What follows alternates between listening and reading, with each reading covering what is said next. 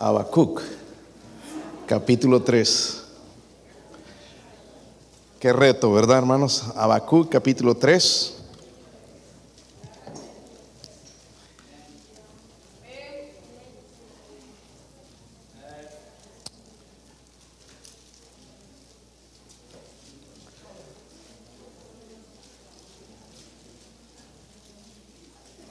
He recibido mucho ataque de Satanás, hermanos, por predicar esto. So, espero que usted no lo acepte, que el diablo le rasque la orejita y le haga dar sueño y se nos duerma y pueda recibir una bendición esta mañana. Él va a tratar de incomodarle. Vamos a tratar de estar en el servicio, hermanos, de estar atentos y dejar que Dios haga algo en medio de nosotros. Cuando tengan Habacuc capítulo 3, digan amén. Si no lo encuentran ahí, pongan cara como que sí, lo encontraron, rogando que el vecino no vea. Habacuc capítulo 3, versículo 1. Yo leo el 1 y todos juntos leemos en el versículo 2. Oración del profeta Habacuc. Ojalá sea nuestra oración en esta mañana. Es mi oración que sea su oración. Esta fue la oración del profeta Habacuc sobre Sigionot. Oh Jehová, he oído tu palabra y temí. Oh Jehová, aviva tu obra en medio de los tiempos.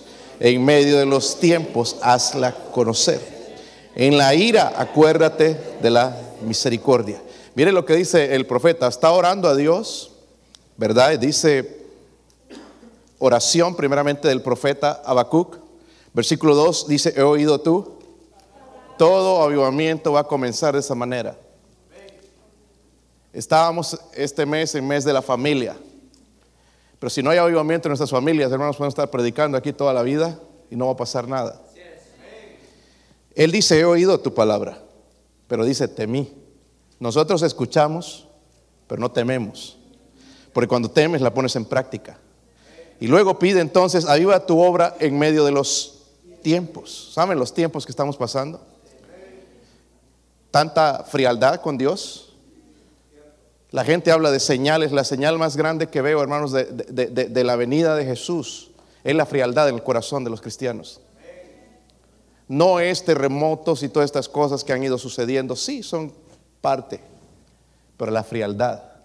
Hay gente que está aquí aburrida ya. Ya, ya, ya de entrada. Necesitan un avivamiento. Primeramente necesitan ser salvos si no son salvos necesitan hoy venir al frente y entregar su vida a Jesucristo. Es el único Salvador. Pastor, yo no creo lo que usted un día vas a creer y yo espero que no sea tarde. Y él entiende, hermanos, la necesidad de orar, dice, en medio de los tiempos, en medio de los tiempos, hazla conocer. Pero en la ira, acuérdate de la misericordia. Muchos están esperando el juicio de Dios sobre Estados Unidos y el juicio de Dios ya empezó en los Estados Unidos. Todo esto que estamos viendo, hermanos, de la, homosexualidad, todo esto que estamos viendo, hermanos, del aborto, todo esto que estamos viendo, hermanos, es un parte del juicio de Dios. Y la gente fría y creyendo que están haciendo lo correcto. Que Dios nos ayude. Padre, oro, Señor, en esta en esta mañana, Señor, por favor, que su espíritu se mueva. Ayuda a este siervo inútil, Señor, a predicar su palabra con el poder del Espíritu, Señor. ¿Podría hacer algo, Señor, en nuestra vida hoy, en esta mañana, Padre? En esta misma mañana. Aquí estamos, Señor, quizás algunos fríos en nuestra relación con Dios, algunos indiferentes a la obra de Dios, algunos llenos de pecados, algunos hundidos sin saber cómo levantarse. Oro, Padre, por favor, que usted se mueva, Señor. Quizás hay hogares, Señor, destruyéndose, Señor matrimonios destruyéndose. Podría traer avivamiento personal, Señor, en cada hogar, en cada esposo, en cada esposa, en hijos. Podría traerlo en nuestra iglesia, Señor. Ruego, Señor, por su bendición. Si hay alguien sin Cristo que hoy pueda reconocer sus pecados, la gravedad de ellos, Señor, arrepentirse y entregarse al único Salvador, a Jesucristo. Oro, Señor, por su presencia en el nombre de Jesucristo. Amén. Pueden sentarse, hermanos. Mucha gente se está preguntando, incluso he visto las noticias ya en, en los noticieros hispanos, ¿qué está pasando en la Universidad de Asbury, Kentucky? ¿Qué está pasando? Según las noticias, ah, ya han llegado más de 50 mil cristianos y gente inconversa en ese lugar, en Kentucky. Ahora los estudiantes de la Universidad de Sanford, Alabama, según están practicando oración, adoración, adoración 24 horas del día, 7 días de la semana. Se han informado de reuniones también en la Universidad de Cedar- Cedarville, Ohio, la Universidad de Lee en Tennessee y Oklahoma, Universidad Bautista Shawnee en Oklahoma. Yo no estoy criticando ni voy a ir en contra de decir algo en contra de esto. Lo que sí me trae un poquito de confusión es que Todd Bentley, que es un falso profeta, ha apoyado estos movimientos y dice que son de Dios, cuando él mismo es un falso profeta. Según estos servicios se están hablando en lenguas, hay mujeres predicadoras, hay de todas religiones. So, mi pregunta es, ¿será que Dios puede traer un avivamiento cuando lo hacemos opuestamente a su palabra?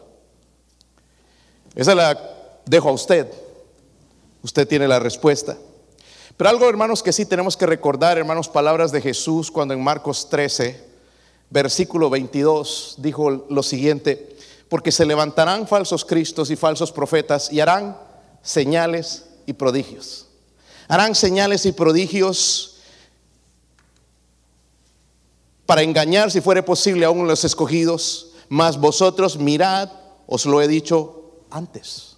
En otras palabras, hermanos, el diablo también puede falsificar cosas. Yo no estoy diciendo que esto es del diablo, no vayan a cambiar el mensaje. Pero el diablo tiene el poder de falsificar cosas. Tiene el poder de falsificar avivamientos. Tiene el poder para hacer est- estas cosas. Eh, recuerden, hermanos, la Biblia habla de los hijos de Aarón que fueron destruidos porque ofrecieron fuego extraño. ¿verdad? Algo que Dios no había pedido y fueron consumidos por Dios inmediatamente. Ellos eran incrédulos a la palabra de Dios. La Biblia también nos dice en primera de Juan capítulo 4 versículo 1, amados, no creáis a todo espíritu, sino probad los espíritus. ¿Cómo voy a probar los espíritus? No puede ser con mi lengua. Tiene que ser con la palabra de Dios. Probar los espíritus, dice la Biblia, si son de Dios, porque muchos falsos profetas han salido por el mundo. Todavía sigo creyendo, hermanos, las, las palabras que dice el Señor. De probar los espíritus. Y hermanos, y volviendo a Habacuc, porque Habacuc, hermanos, tenía una preocupación por su pueblo y por su gente. Allá en el versículo 2 le dice a Dios, oh Jehová, he oído tu palabra y temí, oh Jehová, viva tu obra en medio de los tiempos, en medio de los tiempos, hazla conocer. En la ira, Señor, acuérdate de la misericordia. Ojalá sería nuestra oración en esta mañana. Nuestra oración diaria, hermanos, por no solamente nuestra iglesia, sino por nuestros hogares. Porque parecería que la ira de Dios está sobre ellos. En la ira dice, acuérdate de la misericordia. Hermanos, y simplemente oró por avivamiento en esos dos versículos, porque él sabía que Dios era la persona que podía traer avivamiento. No era co- controlado por el hombre, sino era Dios trayendo ese avivamiento. Hay, algo, hermanos, que el hombre puede y debe hacer por el aviv- avivamiento, y es simplemente clamar a Dios. Nosotros no podemos fabricar el avivamiento, o sí podríamos hacer algo falso, pero no va a ser muy duradero, pero si es un avivamiento de Dios, va a cambiarnos, va a transformar nuestras vidas, va a cambiar nuestros hogares, va a afectar a la sociedad. Con demasiada frecuencia, hermanos, culpamos a la iglesia por el pecado. Culpamos a la iglesia por la corrupción. Culpamos a la iglesia por la pereza. Culpamos a la iglesia por la falta de oración. Culpamos a la iglesia por la falta de poder eh, espiritual. Pero olvidamos que nosotros somos la iglesia. Nosotros somos la iglesia. No es el edificio. Cada creyente, hermanos, es la iglesia. Los edificios se van a caer, se van a arruinar, pero la iglesia es el cuerpo de Cristo, el creyente. Y el problema quizás está en nosotros. Quizás en esta mañana, hermanos, deberíamos buscar diligentemente nuestro corazón. Yo prometo que voy a hacer eso en mi corazón. No buscar en el suyo porque yo no puedo entrar ahí. Pero hay alguien que sí conoce, es Dios, ¿verdad? Pero ¿por qué, hermanos, no observamos nuestra conducta? ¿Por qué, hermanos, no, no, no? Su caminar con Dios, ¿de verdad glorifica a Dios? ¿Tu vida, tus decisiones glorifican a Dios? ¿O nada más te atraen a ti? Glorifican a Dios, glorifican al Señor. ¿Qué hay de tu conducta privada?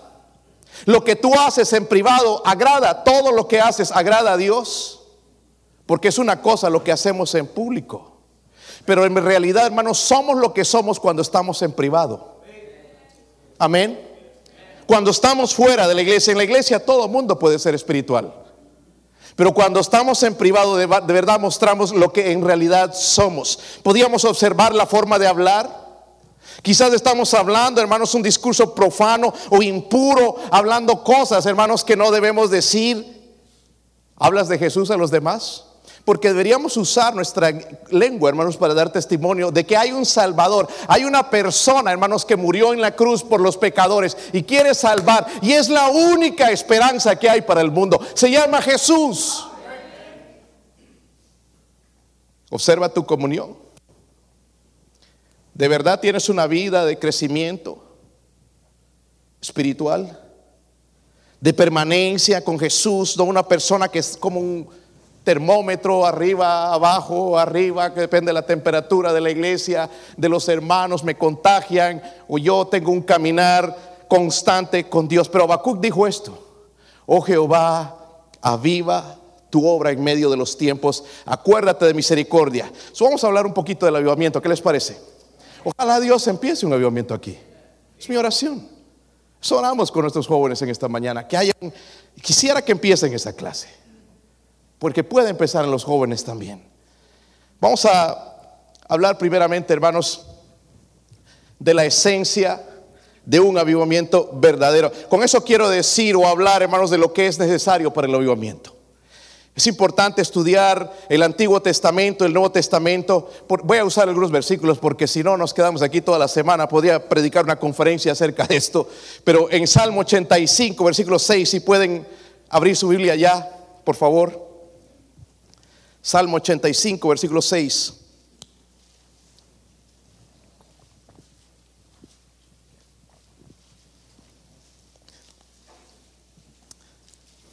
¿Qué tal si hacemos un compromiso hoy, hermanos? ¿Todos traen Biblia? Los que no traen, busquen una Biblia o busquen leerla con alguien. Porque miren, dice Habacuc que oí su, oyó su palabra. En este caso ya nosotros la tenemos escrita. Y lo que va a hablar es nuestro la palabra de Dios. Salmo 85, versículo 6. Dice la pregunta del salmista, a Dios, ¿no volverás a darnos qué? Pastor, ¿quiere decir que estoy muerto? Mm.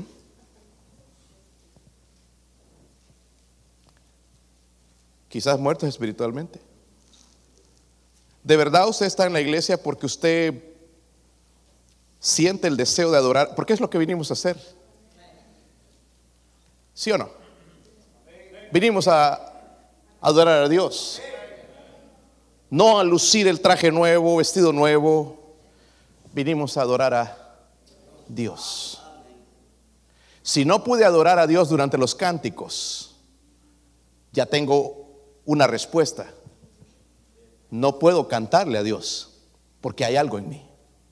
Esto es, hermanos, hermanos, como dar serenatas. Una serenata puedes cantar y gritar.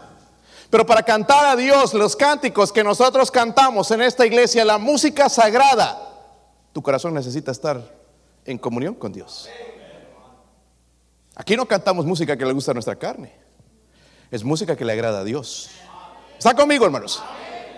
Y entonces el salmista hace la pregunta, ¿no volverás a darnos vida? Hermanos, por la misericordia de Dios necesitamos vida algunos de nosotros, muertos espiritualmente, durmiendo los servicios, no agarramos la Biblia. ¿Cuándo fue la última vez que oraste al Dios de los cielos rogando por misericordia en tu vida? Pidiéndole perdón por la frialdad hacia Dios, hacia su obra. ¿No volverás a darnos vida para que tu pueblo se... ¿Se qué? ¿Será eso lo que nos falta? Porque si hacemos un concierto no se va a regocijar. Si hacemos un show aquí de reír, hermanos, se van a reír. Pero lo que necesito, hermanos, es regocijarme con Dios. Y eso no va a venir si estoy en comunión, estoy fuera de comunión con Dios. Algunos ya están pensando en que van a ir a almorzar. Ahí nos vamos al chino otra vez o dónde nos vamos. ¿Qué se te antoja? Hermanos, primeramente escuchemos el banquete que Dios tiene para nosotros, que Dios sobre en ese corazón y no vaya a probar un bocado hasta que Dios no me hable a mí personalmente. Si vinimos a adorar, hermanos, parte de la adoración es escuchar.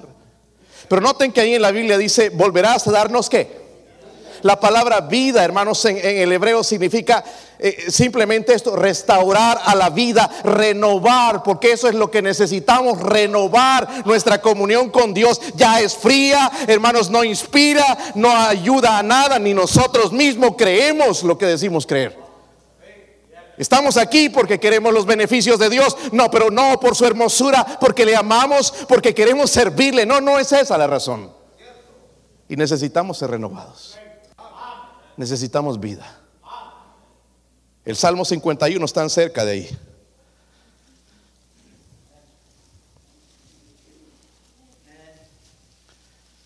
El salmista pedía esto, hermanos, y ojalá que usted sea sincero, sincera. No importa qué edad tengas, pero abre tu corazón a Dios. Dice, crea en mí. Versículo 10, estoy ahí. Crea en mí, oh Dios, que un corazón limpio. Pero miren esa palabra, ahí está nuestra palabra la que hablamos de vida, dice, renueva un espíritu recto dentro de mí, porque nuestro espíritu es el espíritu del mundo, codicia lo que el mundo quiere, desea que todo lo que el mundo quiere. Y el salmista sabía y le decía a Dios, renueva en mí un espíritu recto, Señor, un espíritu que te agrade a ti primeramente. Yo creo que los Estados Unidos, hermanos, es el país de las oportunidades, pero también es el país donde podemos alejarnos de Dios. El pensamiento completo es vivir otra vez. ¿Hubo un tiempo en tu vida donde cantabas? Hermanos, había gente aquí que cantaba en el coro. Y ya no lo haces. ¿Cambió Dios? Es que ya no mi voz no es la misma, pastor. Debería haber mejorado, no empeorado.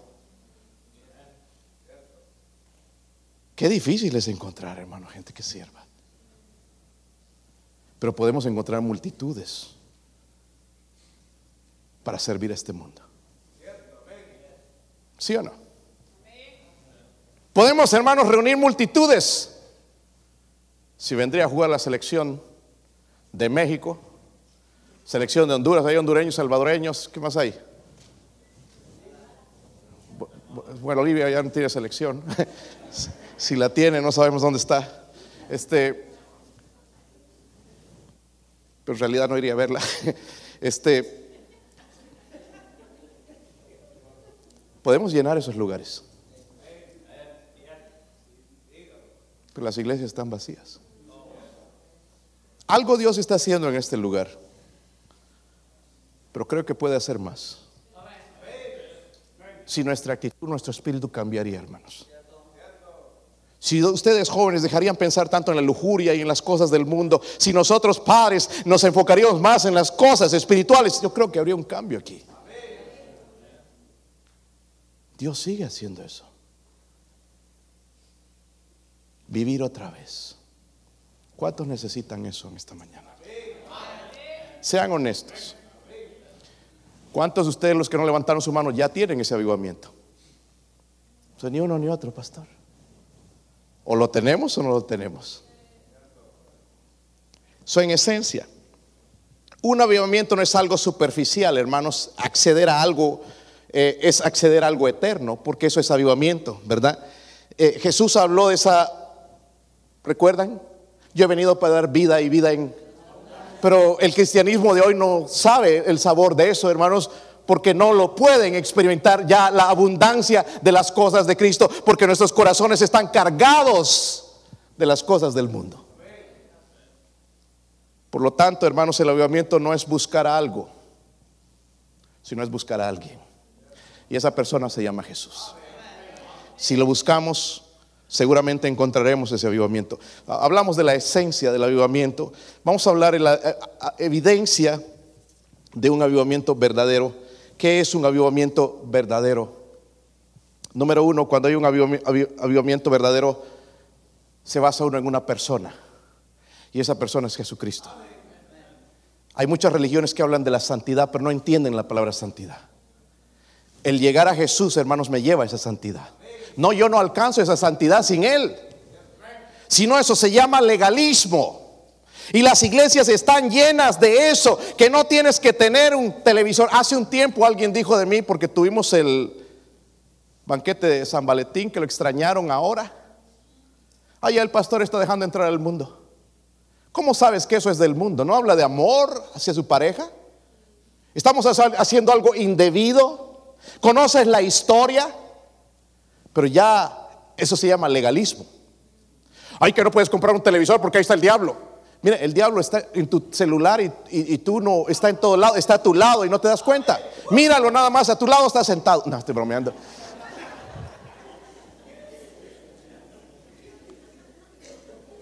La santidad, hermanos, no es asunto de acciones morales legalistas, la santidad personal es acceder a la persona de la santidad y esa persona es Jesucristo, Él es santo, Él es puro, Él es sin pecado, tomó un cuerpo humano pero sin pecado vivió en este mundo. Y Él nos enseña lo que es la santidad. Y cuando estoy en avivamiento, yo deseo esa santidad. No me la imponen a la fuerza, que no puedes vestir esto, no puedes ir a ese lugar, a ningún lado, hermanos, encerrado como una momia. Eso se llama legalismo. Y hay iglesias que están llenas de eso. Y ese lugar no, está, no va a haber avivamiento jamás. Porque se trata de Jesús. Y cuando más lo conozco, más sé que hay cosas las cuales me tengo que apartar. Hay cosas que tenemos que apartarnos, pero no es, hermanos, cuestión de legalismo, sino de la santidad que Dios nos da. Otra de las eh, eh, evidencias, hermanos, primero es la santidad. Díganlo conmigo, la santidad. Número dos, servicio. Dígalo conmigo, servicio. ¿Servicio a quién? Servicio a Dios. Ya no me obligan. Está en mí. Oh, van, hablaron de que van a renovar. ¿Qué puedo hacer yo para trabajar? No estoy ahí esperando una llamada, una invitación de que me llamen mi nombre. Estoy dispuesto a hacer para Dios lo que Él quiera que yo haga. Amén, hermanos. Pero esa es la evidencia. Si hay alguien que dice que tiene avivamiento, pero no quiere hacer nada en la iglesia, eso no es un avivamiento que viene de Dios. Porque cada avivamiento que ve en la palabra de Dios, hermanos, la, gente estaba sirviendo, eh, adorando a Dios, haciendo algo por Dios. Su santidad. Número dos, servicio. Vayan a Nehemías. Libros difíciles les puse para buscar hoy. Wow, a ver si lo encontramos hoy.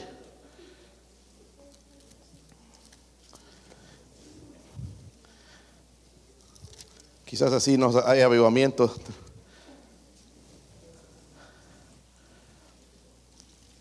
Nehemías 8.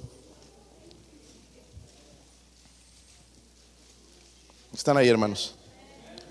Vamos a leer algunos versículos nada más. Si usted tiene tiempo en la casa, lea ese libro. Dice, y se juntó, ¿qué? Pero miren, se juntó todo el pueblo. Eso eran bastantes personas. Yo no sé cuántos hay aquí, quizás van a haber unos 160, algo más con todo. Pero aquí son miles. Dice, se juntó todo el pueblo como un qué. Qué difícil es esto, hermanos. Trabajar como un solo hombre. Esto tiene que venir de Dios. No es que yo quiero así. Imagínense si preguntamos qué color quiere la, la pared de la iglesia. Uno va a decir verde, otro rojo, otro amarillo, otro azul, otro café. Una pelea. ¿Verdad? Por eso hay cosas mejor que se deciden así para no tener problemas. Somos diferentes. ¿Verdad? Pero miren, en las manos de Dios se juntó todo el pueblo como un solo hombre en la plaza que está delante de la puerta de las aguas.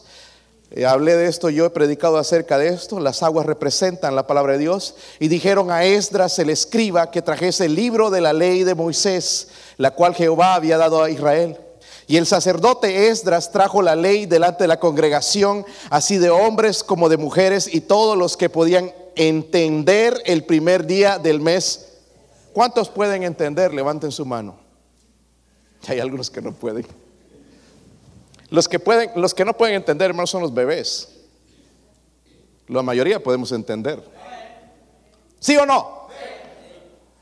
Dice, y el versículo 3, y leyó en el libro delante de la plaza que está delante de la puerta de las aguas desde el alba. ¿Qué, tiempo es ese? El amanecer. Desde el alba hasta qué? No, hermanos, a nosotros nos traen así a la iglesia, olvídese. Ese pastor, demasiado. Tanto tiempo lo quieren tener en la iglesia. Pero aquí tuvo que venir de Dios. De verdad que hay predicadores que yo no los puedo escuchar ni cinco minutos, algunos de verdad, porque no dicen, no predican la palabra de Dios, es cierto. Pero aquí se estaba leyendo la ley de Dios. ¿Saben lo que tenían ellos? Los primeros cinco libros de la Biblia. Se llama la Torah, la ley de Dios. Pónganse, ah, ¿cuántos han leído el libro de Levíticos? Yo les empiezo a leer el libro de Levíticos, aquí no se me duerme todos. ¿Verdad? Pero aquí no fue así. Desde el alba hasta el mediodía en presencia de hombres y qué más. Y de todos los que podían entender y los oídos de todo el pueblo estaban atentos a la ley de Dios. ¿Qué tengo que tener yo cuando se predica la palabra de Dios? Atención, eso es una de las, de las cosas que se requiere cuando tú estudias oratoria. Atención, abrir los ojos así, aunque estás pensando en otra cosa, pero están bien abiertos y mirando. Porque verdad se ha dado cuenta cuando les hablas a tus hijos están así. Hay que decirle, mírame los ojos, porque eso comunica. Amén. Comunica el mirar a los ojos. Pero miren, no solamente eso, el versículo 5, vamos a saltar algunos versículos. Dice, abrió pues Esdras, ¿qué cosa? El libro a los ojos de todo el pueblo porque estaba más, estaba más alto que todo el pueblo y cuando lo abrió todo el pueblo estuvo qué? Ese pueblo estuvo qué? Oh, me hubiera gustado predicar ese día. Dice todo el pueblo estuvo atento. Miren más adelante el versículo 8 dice, y leían el libro de qué? De la ley de Dios claramente y ponían qué cosa? El sentido de modo que entendieran la lectura. Dijimos, esos son libros difíciles de entender pero estaban poniendo el sentido. Y dice todo el pueblo, el versículo 12, y todo el pueblo, después de que se leyó ya mediodía, ya se lo merecían. Y todo el pueblo se fue a qué? A comer, a beber y a obsequiar qué. Miren, todo el mundo aquí quería compartir, ya había otro espíritu. Y dice a gozar porque habían entendido las palabras que el Señor les había enseñado. So, ¿cuál es la evidencia? Santidad, dijimos. ¿Qué más? Pero también sed de la palabra de Dios. Sed de la palabra de Dios. No hay tal cosa de avivamiento sin la palabra de Dios. Amén, hermanos. Dios es lo que va a obrar a través de su palabra. Y esas son las evidencias, hermanos, que muchas iglesias carecen en estos días. Se hacen eh, conciertos, dos horas, tres horas cantando, pero así de la palabra de Dios. Pero dice que tienen avivamiento, están actuando a las emociones, moviendo a la gente bajo emociones y cuando sale sigue siendo la misma persona que era antes y cuando entró en el servicio. por último, y no se alegren porque quizás puede ser un poco largo, la expresión personal, ¿qué es lo que va a pasar? La expresión personal en un avivamiento verdadero. Váyanse a Isaías, hermanos, no sé si pueden llegar allá. Isaías 57.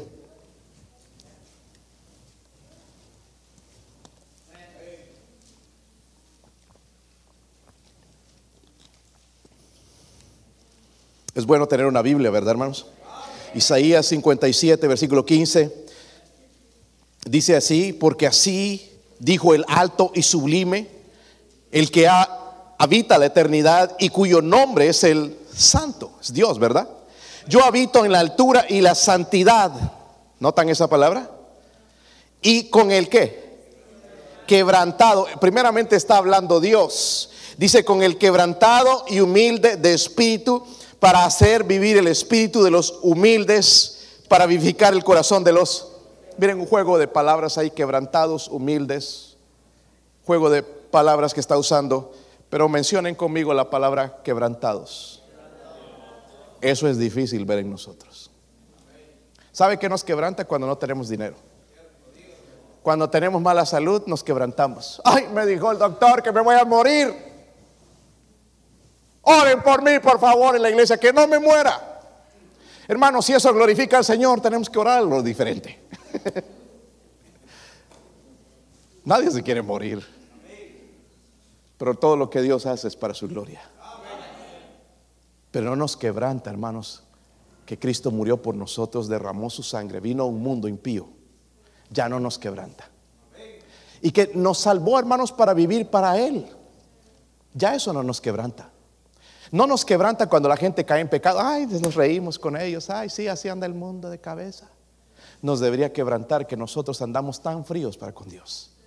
Quebrantados. Quebrar significa romper en pedazos. ¿Han roto algunas cosas? Se te cae de las manos un florero valioso o algún plato que compraste de vajilla china y que, es carísimo, se cae porque a veces tienen manos de mantequillas, ¿verdad? Y ¡flum! se cae y se hace pedazos y después ni con pegamento ni con nada. Roto. O el teléfono. Se hace pedazos en la pantalla y se pone a llorar. Pedacitos. Se empieza a sacar los pedacitos. ¿Qué voy a hacer? Corazón roto. Quebrantado significa romper en pedazos en el contexto, en el pasaje que leímos, hermanos, la idea es uno que está quebrantado de corazón. Díganlo conmigo, uno que está quebrantado de, quebrantado de. ¿Cuándo fue la última vez que usted estuvo quebrantado delante de Dios? Por su pecado. ¿Sabe qué significa desconsolado también? Cuando un ser querido muere, hermanos, al principio es un shock en la vida de uno y estás desconsolado y no puedes parar de llorar. Si tú tienes corazón de piedra, bueno, allá, pero la mayoría de nosotros lo sentimos y nos duele. ¿Sí o no? Y no hay nada que nos digan, hermanos, algunos dicen, no chilles, duele. Nuestro corazón está quebrantado. La Biblia usa la palabra contrito también. David la usó después de pecar con Betsabé. ¿Sabe que la mayoría de pecados en las iglesias hoy es la inmoralidad? Hay iglesias, hermanos, donde están ahí ex esposos con las esposas y están por ahí sentados, repartidos, y no les quebranta. Hay iglesias viviendo parejas en inmoralidad sexual y no les quebranta. Cuando Dios dice que es pecado. Amén, hermanos. Necesitamos avivamiento. Para David cuando hizo esto, su corazón quedó contrito. Significa aplastado. ¿Te han aplastado alguna vez? ¿Te cayó una persona de 500 libras? Recuerdo a mi hermano, una vez estábamos, cuando vivíamos en Honduras, estaba manejando su bicicletita, todavía estaba pequeño y, estaba afuera eh, manejando la bicicleta y había un niño que era compañero mío en la escuela y le llamaban, perdónenme, pero eso es lo que le llamaban, yo no le puse eso, le llamaban el panzinga. Y, venía el panzinga con la bicicleta y allá mi hermanito, porque estaba aprendiendo, ¿verdad? Y se le trepó. Estaba grande el pancinga, por eso le llamaban pancinga.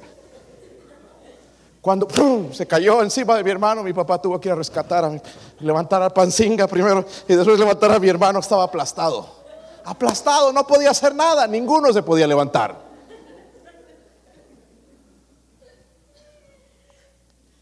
Corazón contrito. Pero la Biblia también, el versículo que leímos, hermanos, habla de los humildes problema que tenemos, hermanos, somos bien orgullosos. No queremos admitir que andamos mal con Dios. No queremos admitir que nuestros eh, matrimonios andan de cabeza. No queremos admitir que nuestros hijos andan mal, alejados de Dios. Queremos dar otra apariencia al mundo cuando Dios nos está hablando a nosotros. Y sí, son esas personas. Y tenemos que humillarnos delante de Dios. ¿Sabe? Humildad, hermano, significa pequeño. Amén. No chaparro pequeño. ¿Sabe qué es como Pablo se sentía?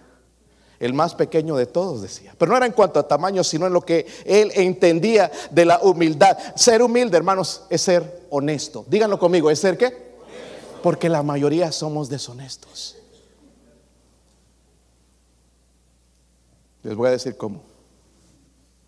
¿Lo digo o no lo digo?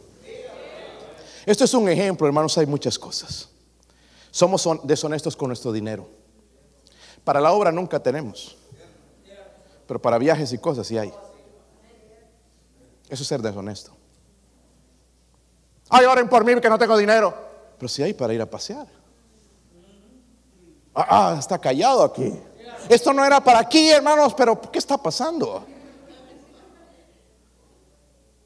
A veces nuestros hijos se van, hermanos, y nosotros no decimos nada. Oren por mis hijos que andan en rebeldía. No, no, no. Queremos dar otra apariencia. Y eso se llama ser deshonesto. ¿Están conmigo, hermanos? ¿Cuántos han sido deshonestos? Yo he sido deshonesto. Todos hemos sido deshonestos. ¿Sabe por qué, hermanos? Porque somos orgullosos. No somos honestos en decir soy un pecador, ando mal, ando, ando separado de Dios, ando frío. La verdad, pastor, yo vengo a los servicios y salgo igual, de la misma manera en que vengo. Yo soy esa persona. Pero damos la apariencia de que, oh hermano, Dios te bendiga y de que todo está bien y de que hay alegría y hay regocijo, cuando por dentro no hay comunión con Dios. Saben, hermanos, el único lugar de paz no debería ser la iglesia, debería ser tu casa.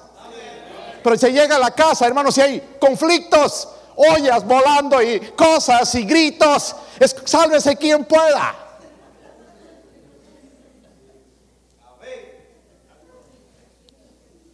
Eso es ser deshonesto. Amén. Eso se llama ser deshonesto. Salmo 138, versículo 6. El salmista dice, porque Jehová es excelso, atiende al humilde. Veo, escucho las hojas. Gracias por buscarlo, hermanos, porque esto es lo que va a hablar a su corazón. Porque Jehová es que excelso y atiende a quién? No al orgulloso. Dice el resto más al altivo que mira de lejos, al orgulloso, al deshonesto lo mira de lejos. Váyase a Santiago 4, versículo 6.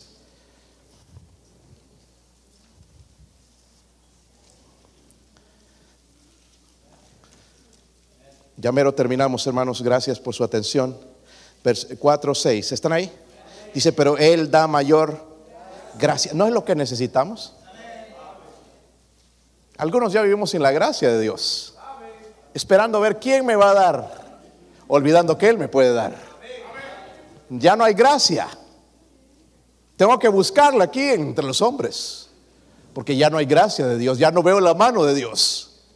Dice, pero el problema nos, va a decir cuál es. Él da mayor gracia, por esto dice, Dios resiste a quienes? Soberbios, orgullosos, deshonestos y da gracia a los humildes, a los que son pequeños.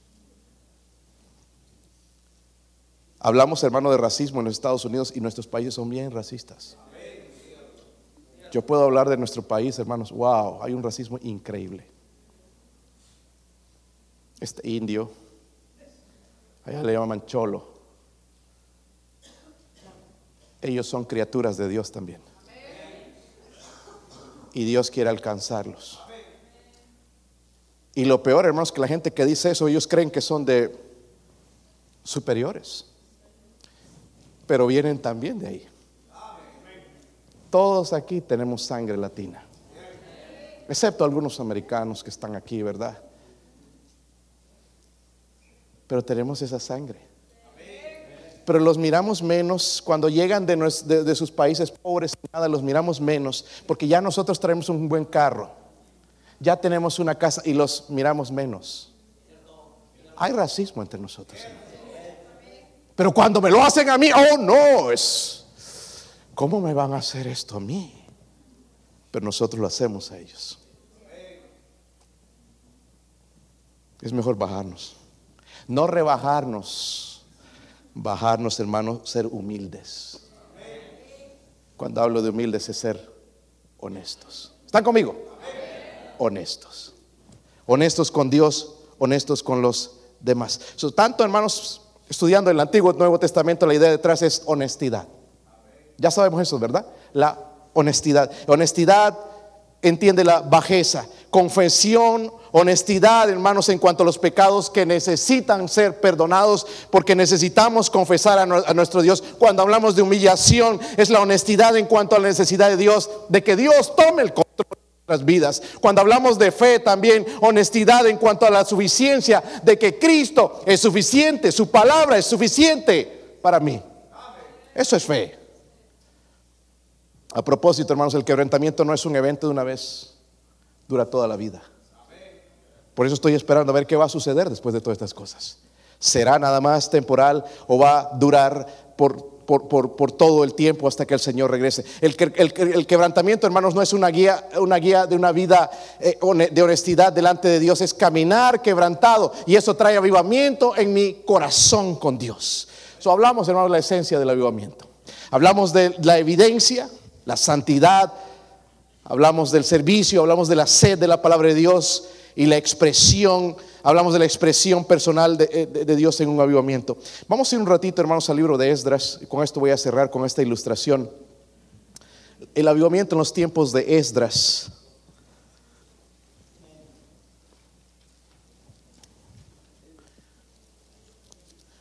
Otro libro difícil de encontrar, ¿verdad, hermanos? Wow. Ay, ay, ay, qué tremendos trabajos les di hoy. Nehemías y Esdras podíamos leerlos juntos también. Uh,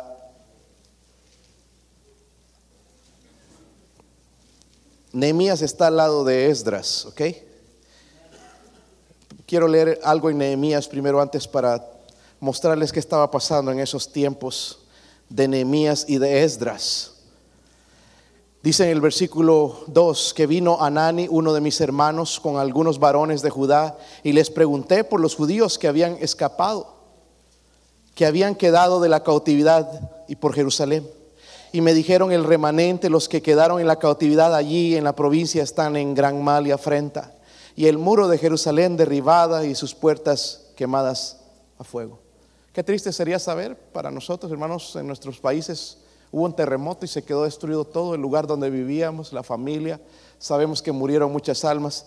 Aquí está hablando de Jerusalén, cómo estaba, sin el muro. El muro representaba la protección, de, estaba destruido, ¿verdad?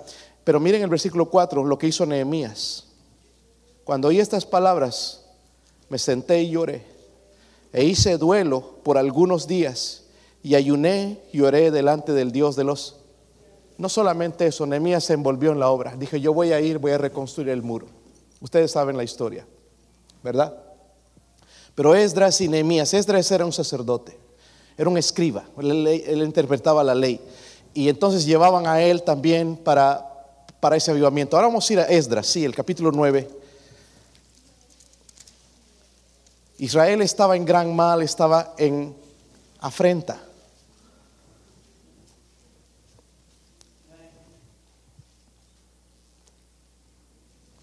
Miren un poquito para ver el contexto, versículo 1. Si están ahí. Dice, acabadas estas cosas, los príncipes vinieron a mí diciendo, el pueblo de Israel y los sacerdotes y los levitas no se han separado de los pueblos de las tierras de los cananeos, eteos, fereceos, jebuseos, amonitas, moabitas, egipcios, amorreos, y hacen conforme a sus qué. Miren, el pueblo de Israel estaba con, el, con los pueblos impíos, idólatras. Lo que Dios les había prohibido, eso estaban haciendo. Y los príncipes y los sacerdotes estaban haciendo eso. De, los mayores y todo ese pecado se estaba aceptando dentro del pueblo judío. Versículo 2 dice, porque han tomado de las hijas de ellos para sí y para sus hijos y el linaje santo ha sido mezclado con los pueblos de las tierras y la mano del príncipes y de los gobernadores ha sido la primera en cometer este pecado. Cuando oí esto, mire lo que él hizo rasgué mi vestido y mi manto y arranqué pelo de mi cabeza y de mi barba y me senté angustiado en... Nosotros escuchamos de pecados, hermanos, y... Ah, así son. Este hombre no. Si usted tiene pelo, arránqueselo. Los que tienen barba, arránquenselo. Duele, ¿verdad? Esto significa, hermanos, que este hombre estaba en grande dolor porque temía a Dios. Rasgó sus vestiduras, se lamentó profundamente, hermanos. Esto no era algo que él había hecho, sino el pueblo. So, cada vez que un hermano cae en pecado, duele al pueblo de Dios. Debería dolernos. En vez de criticar, deberíamos hacer lo que él hizo, arrancar los pelos. No, estoy bromeando. Pero lamentarnos, orar por el asunto. Se sacó el cabello, se sacó la barba, se sentó completamente conmocionado, horrorizado por, por la desobediencia, juntándose con mujeres idólatras, haciendo lo mismo que ellos hacían, olvidándose de Dios. Y dígame si no es lo mismo que estamos haciendo nosotros, contaminándonos con el mundo. Quizás Esdras hubiera hecho lo mismo al vernos. Mira, ese hermano ya no viene a la iglesia, pero tiene tiempo para andar paseando. Para las cosas. Mira, está tan endeudado con cosas porque quiere las cosas de este mundo. Está tan, ese es su ídolo ahora. Y esto es fácil en esta nación, hermano, la codicia y la avaricia y tener cosas. Esdras reconoció, hermanos, que si no había un avivamiento genuino, el pueblo iba de cabezas, iba a ser cautivo otra vez. Él entendía que eh, sabía que esa práctica de casarse, todos esos rituales paganos que estaban practicando, iban a llevar a la nación otra vez a la esclavitud, no solamente de otra nación, sino del pecado.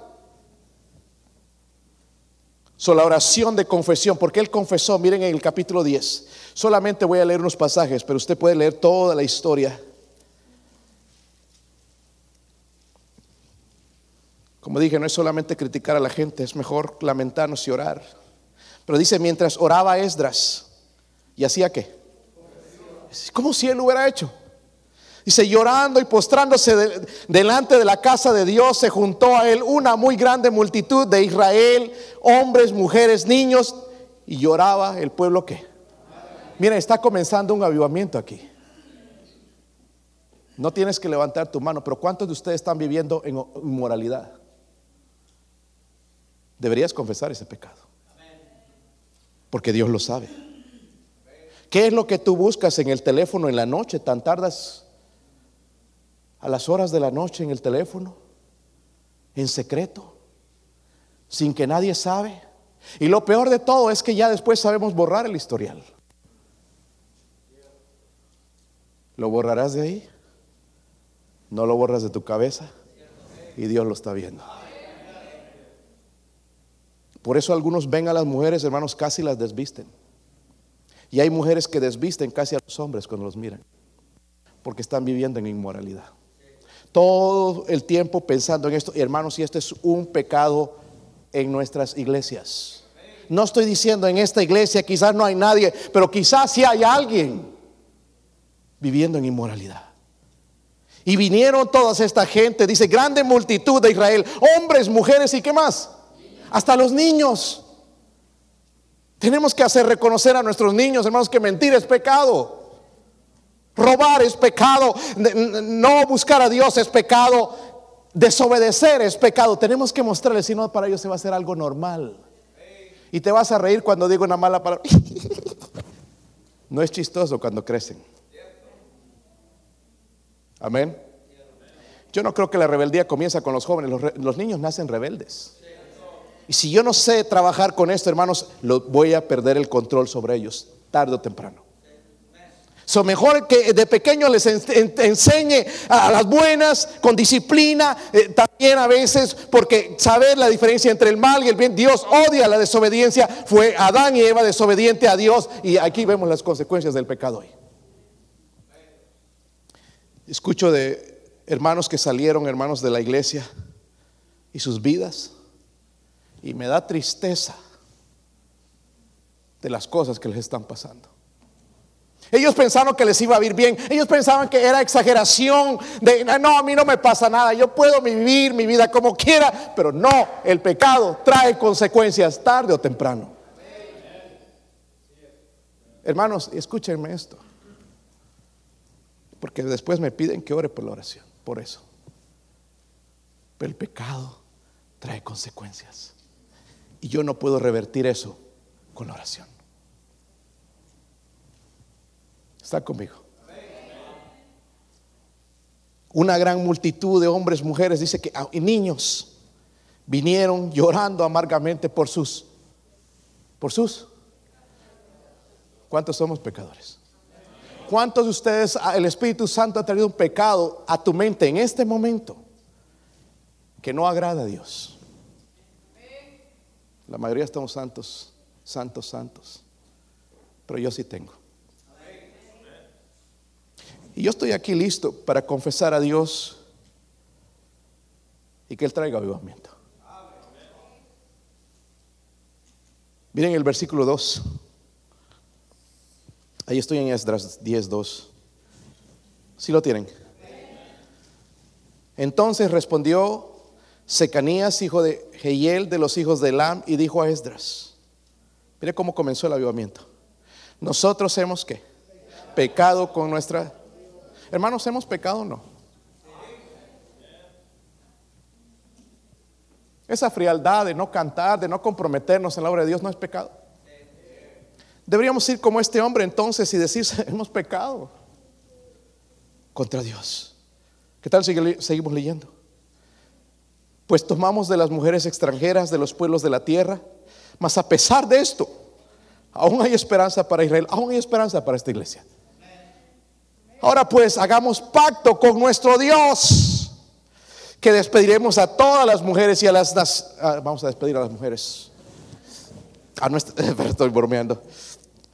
A todas las mujeres y a los nacidos de ellas según el consejo de mi Señor y de los que temen el mandamiento de nuestro Dios y hágase conforme a la ley. Versículo 4, levántate porque esta es tu obligación y nosotros estaremos contigo, esfuérzate y pon mano a la Después pueden ver el avivamiento, hermanos, sirviendo al Señor. Empezaron a celebrar otra vez las, las fiestas a Dios, a lo que no se hacía desde los tiempos de Josué. Un avivamiento. Pero todo comenzó confesando, reconociendo. Vamos a ponernos de pie aquellos que así reconocen. Hoy mi esposa va a tocar algo en la invitación. ¿Por qué no comenzar hoy a ponernos a cuentas con nuestro Dios?